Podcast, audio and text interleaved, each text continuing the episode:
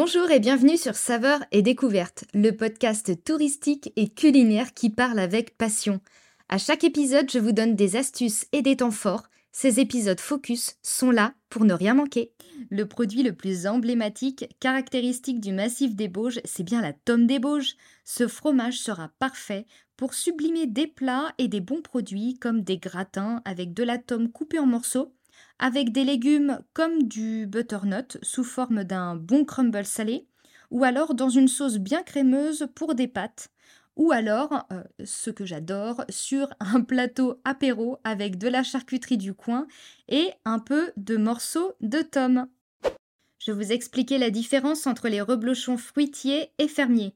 Ici, c'est la même chose. La tome des Bauges AOP, le fromage à pâte pressée non cuite typique du massif des Bauges, a également le droit à sa pastille verte pour une tome fermière et à sa pastille rouge pour une tome laitière ou fruitière.